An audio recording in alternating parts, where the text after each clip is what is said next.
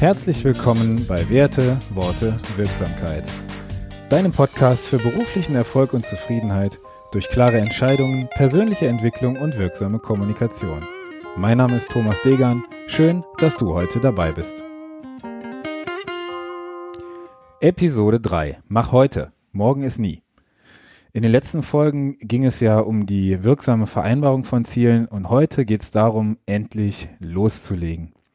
Als es bei mir in die Selbstständigkeit ging, da ähm, habe ich mich mit einem Mentor unterhalten. Also Mentor ist zu viel gesagt, eigentlich eher ein väterlicher Freund, so ein äh, Stehaufmännchen, was mich meine ganze Kindheit, Jugend und mein Erwachsenwerden begleitet hat. Ähm, und ich habe ihm so ein Projekt vorgestellt, äh, eines dieser Dinge, die ich in der angehenden Selbstständigkeit machen wollte und habe ihm den zeitlichen Rahmen vorgestellt. Und das war alles ziemlich weit gegriffen und vage. Und als es dann um diesen zeitlichen Zeitpunkt der Umsetzung ging, da sagt er einfach zu mir, mach heute, morgen ist nie. Und diesen Spruch, den habe ich mitgenommen und der treibt mich in verschiedenen Bereichen, wenn ich dazu neige, etwas vor mir herzuschieben. Dieser Podcast ist ein gutes Thema. Den äh, habe ich im Prinzip schon seit Monaten geplant. Ja, das äh, Aufnahmeequipment ist da. Ich habe so ungefähr die Themen mir zusammengeschrieben. Ich habe meine Episoden.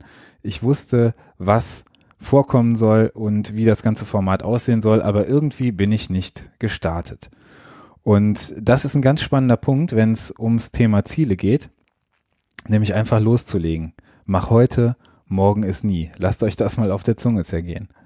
Ja, da gibt's verschiedene ähm, Philosophen, verschiedene Ideen, verschiedene Meinungen zu dem Thema. Aristoteles hat zum Beispiel gesagt, dass der Anfang die Hälfte des Ganzen ist. Und das muss man auch mal ähm, versuchen so zu betrachten. Also 50 Prozent der Arbeit, sagt er, sind der Anfang. Das heißt, einfach loszulegen und der Rest wird dann wahrscheinlich auch passieren, ja.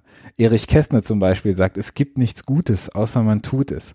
Und Goethe sagt, es ist nicht genug zu wissen, man muss es auch anwenden, es ist nicht genug zu wollen, man muss es auch tun.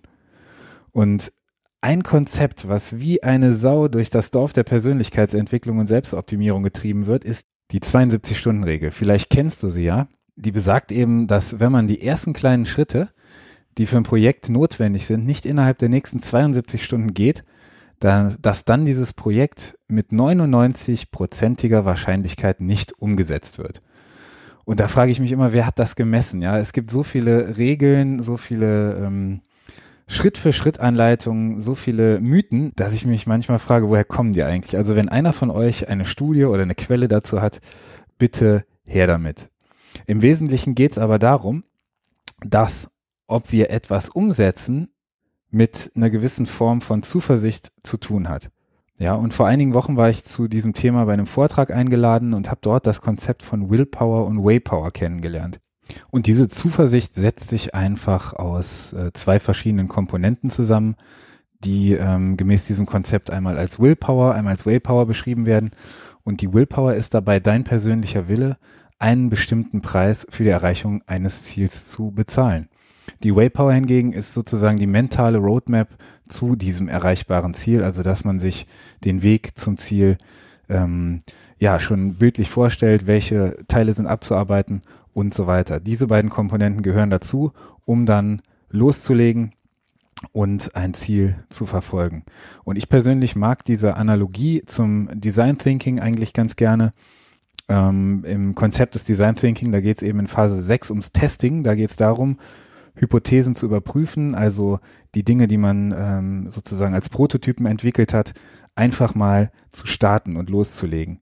Und dazu muss und kann das Produkt oder die Idee noch gar nicht zu 100 Prozent fertig sein. Es geht ausschließlich darum, einfach loszulegen, Erfahrungen zu sammeln und dann anzugleichen und zu verbessern. Und auch in der agilen Entwicklung werden Produkte in sogenannten Sprints entwickelt. Das bedeutet, dass ähm, der Produktentwicklung ein bestimmter Zeitrahmen gewährt wird. Und in diesem Zeitrahmen wird eben das Maximum, was äh, da zu verwirklichen ist, sozusagen entwickelt. Und ähm, ja, dann startet man einfach, dann legt man einfach los.